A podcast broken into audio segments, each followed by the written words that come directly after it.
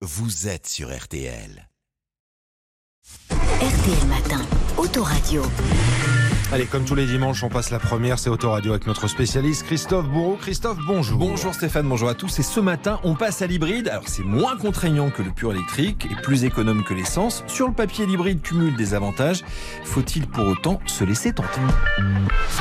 Vous l'avez vécu sur RTL cette semaine?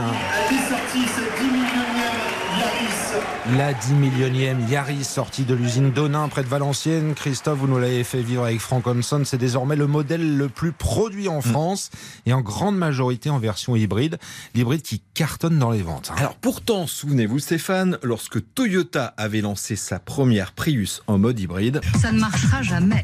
alors personne, mais alors personne n'y croyait. C'était il y a 25 ans avec un principe simple hein. le moteur thermique aidé par une batterie électrique pour moins consommer. Bah, Aujourd'hui, ça marche, ça cartonne. Les ventes d'hybrides ne cessent de décoller. C'est 21% des ventes, soit 13 points de plus en un an sur le marché français. Toyota est même le champion puisque désormais il vend près de 9 voitures sur 10 dans cette motorisation. Ouais, c'est énorme. hein. Pourquoi cet engouement? Alors d'abord le prix de l'essence, l'hybride permet de réduire de façon importante la consommation en ville. Démonstration avec Didier Leroy. Alors Didier Leroy, c'est le Français qui a longtemps été numéro 2 de Toyota et qui occupe toujours un poste important et siège au conseil d'administration du constructeur en Europe. C'est aussi l'un des papas de l'usine Donin à l'origine du succès de l'hybride. Certes, vous n'êtes pas avec une autonomie qui vous permet de fonctionner en tout électrique pendant très longtemps, mais lorsque vous êtes dans des conditions de circulation urbaine, vous êtes à plus de 50% de votre temps en mode complètement électrique. Et donc vous réduisez cons- considérablement la consommation. Alors pour être tout à fait concret, si vous conduisez en ville et sur route avec cette Yaris par exemple, hybride, eh bien vous consommez plus d'un litre et demi de moins au 100 km. On a quasiment les mêmes écarts chez les concurrents comme la Clio euh, e-Tech qui est la version hybride de la Clio. Plus cher, moins cher à l'achat? Alors c'est plus cher, hein, comptez un peu plus de 3000 euros de différence avec les versions essence, mais au final on économise environ 630 euros de carburant en un an si vous roulez 20 000 km.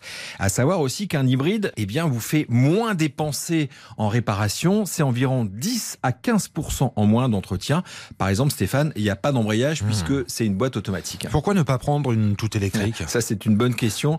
Alors, si vous faites que de la ville, c'est sûr, vous serez gagnant avec le tout électrique. Mais pour Didier Leroy, il est encore trop tôt pour s'engager à fond dans le tout électrique. L'électrique aujourd'hui est encore beaucoup trop cher, trop dépendant des infrastructures qui, même si elles se développent, restent encore un vrai souci quand on veut faire des distances un peu plus importantes. Donc l'électrique aujourd'hui est très bien quand vous êtes capable de recharger tous les jours chez vous, dès que vous avez besoin d'une infrastructure extérieure, et quand vous regardez le prix de la voiture électrique, y compris avec les aides extrêmement importantes que l'État français met sur le sujet, ça reste une voiture très chère. Ouais, c'est comme une parole cash hein, Ouais. pour un des dirigeants euh, de Toyota. C'est vrai que pour les prix euh, de l'électrique, on reste encore très cher, au minimum 30 000 euros. C'est fou qu'un grand patron dise il est encore trop tôt. hein. Il existe aussi des hybrides rechargeables. Euh, Christophe, c'est quoi la différence? Alors, l'hybride rechargeable, c'est une hybride qui peut aussi se brancher comme un véhicule tout électrique, mais toujours épaulé d'un moteur essence. Et là, les gains sont hyper intéressants. C'est entre 50 et 70 km en mode tout électrique. Et pourtant, des ONG ciblent un pointe du doigt ces hybrides rechargeables. accusé d'émettre jusqu'à 12 fois plus de CO2 que prévu, mais en réalité, cela pollue plus, Stéphane, si vous oubliez eh bien, de brancher ces véhicules. Car dans ce cas, ils ne roulent pas en électrique et forcément, avec des batteries de 200 à 300 kg, ça fait grimper la consommation. Donc, dans ce cas-là, cela n'a aucun intérêt si vous ne branchez pas votre voiture. Alors, monsieur le spécialiste, au final, il faut se laisser tenter par l'hybride? Pour moi, franchement, l'hybride, c'est le meilleur des deux mondes, entre le tout électrique et le tout thermique, à condition, bien sûr, de connaître votre usage. Si vous faites que de l'autoroute, ça n'a aucun intérêt là aussi, car vous allez consommer davantage. Sinon, pour un usage ville-route, c'est le bon plan, d'autant que se profilent les fameuses ZFE, les zones à faible émission, et qu'avec un hybride, eh bien, vous n'avez pas de souci pour entrer dans les centres-villes. Précision importante. Preuve que les hybrides ont la cote, Christophe Renault a dévoilé cette semaine son nouvel espace et il sera Et hybride. comme par hasard, 200 chevaux sous le capot, avec une consommation de 4 litres 7 et plus de 1000 km d'autonomie. Mais hélas, un style beaucoup moins innovant que son illustre ancêtre sorti en 84. Cela ne vous aura pas échappé, il ressemble comme deux gouttes d'eau à l'Austral. regardez la taille du coffre.